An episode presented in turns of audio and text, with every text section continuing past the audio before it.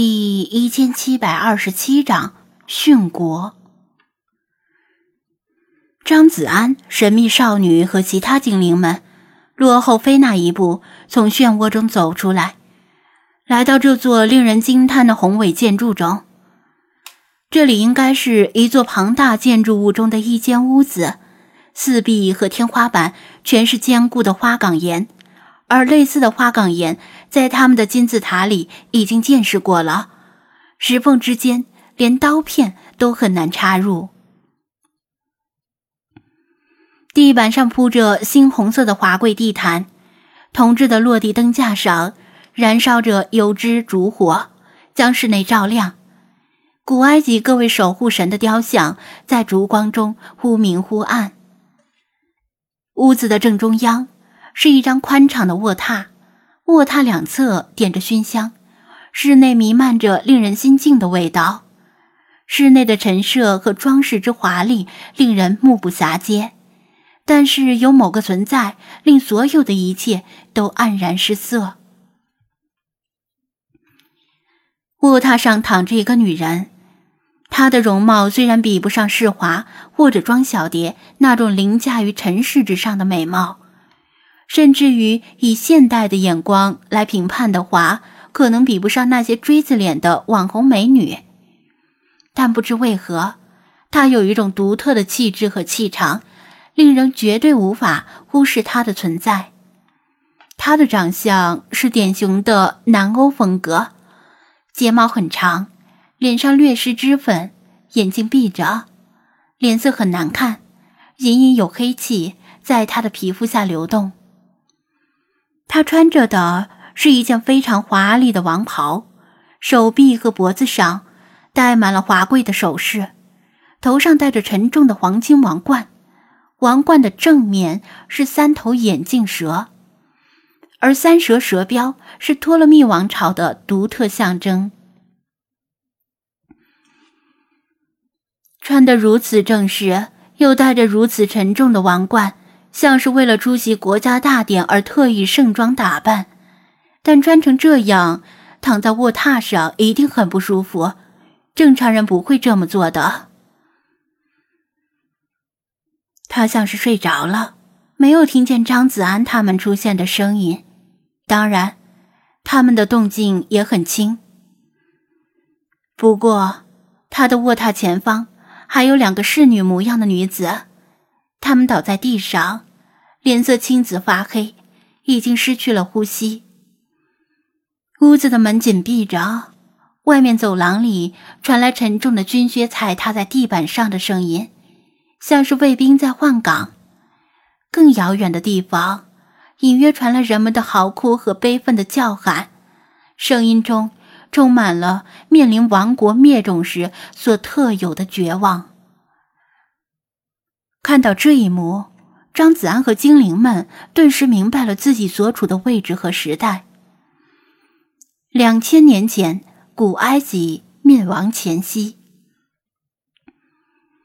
按照历史传闻来说，此时克里奥波帕特拉七世兵败如山倒，沦为阶下囚，被囚禁在王宫中。他尝试过引诱乌大维。但乌大维在江山和美人之间选择了前者，没有步上凯撒和安东尼的后尘。这些传闻是不是真的？此时已经无法考证，也可能是古罗马人故意抹黑他的形象。毕竟历史是由胜利者书写的。但是眼前的状况至少有一点是肯定的：他已经中了毒。两个贴身侍女替他试毒。所以比他先死了，而他看样子也命不久矣。嘶！一条很小的蛇从他的王袍中滑出来，高高昂起三角形的脑袋，亮出弯钩般的毒牙，黑色的蛇信吞吞吐吐向张子安他们示威。张子安认不出这条蛇的种类。可能是早已在这世界上灭绝的蛇种，绝对是奇毒无比。一连令三个人中毒之后，还有余力威胁别人。把这条蛇带回现实世界的话，肯定奇货可居。但他不能把它带回去，而且就在他冒出这个念头的同时，一道金色的光，宛如雷霆霹雳般窜过去。不等他那小蛇反应过来，他的身体和脑袋就被利爪一分为二，身首异处。菲娜的怒火尽数发泄到这条小蛇的身上，是他毒死了克里奥帕特拉七世，必须要将他千刀万剐。以猫类的敏捷和反应速度，对付这种小体型的蛇类是十拿九稳，更何况是菲娜亲自出手。菲娜先是一爪削掉了小蛇的脑袋，然后又将小蛇的身体切为数段，还不解恨。最后，他用爪子挑起蛇头和蛇身，全都掷进了铜灯里燃烧的油脂中。张子安担心的侧头看了看少女，深恐菲娜怒斩小蛇影响了历史的走向，但他的神情平静中带着同情。没有大惊失色或者惶恐不安，所以说，薇娜是命中注定穿越回这个时空，手刃毒蛇，为埃及艳后报仇的。谁都知道，这条小蛇不可能自行闯入戒备森严的王宫，应该是跟历史上传言差不多。克里奥帕特拉七世见大势已去，回天乏术。为了避免自己落在敌人手里受尽折辱，被带回古罗马游街示众，宁愿以死殉国。天子守国门，君王死社稷，这已经是封建王朝或者奴隶王朝的君主能够做出的最高觉悟了。不论后世人们受传言的影响对他的观感如何，但是这一点。已经足够折煞古今中外众多须眉。至少他没有奴颜卑膝、苟且偷生。这条小蛇是杀死他的元凶，但说到底，它只是一个工具。即使没有它，他还有很多办法寻死。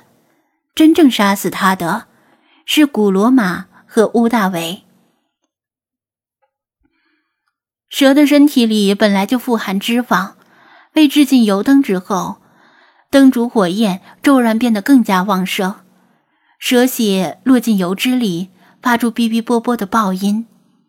躺在卧榻上的他，本来已经闭上眼睛，安静等待死神把他带离这个世界。他不想死，谁会想死呢？他还有很多遗憾没有完成。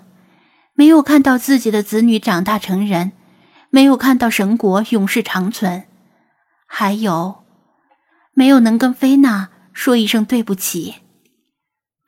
蛇毒正在他的血液里蔓延，他感觉呼吸越来越困难，闭着的眼睛仿佛看到了荣耀的先祖们在向他招手。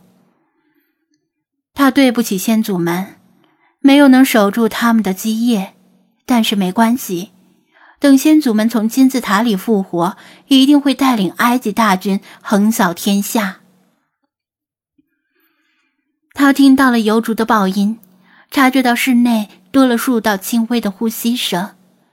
是乌大维和他的军队闯进来了吗？有什么东西跳上了卧榻，正以极近的距离凝视着他。他甚至能够感受到对方的呼吸。他费力的睁开眼睛。半晌，才看清眼前的存在。菲娜，他的瞳孔骤然收缩，本已强弩之末的心脏剧烈搏动，将更多的血液送至他的身体各处，而他失去血色的脸再次变得红润起来。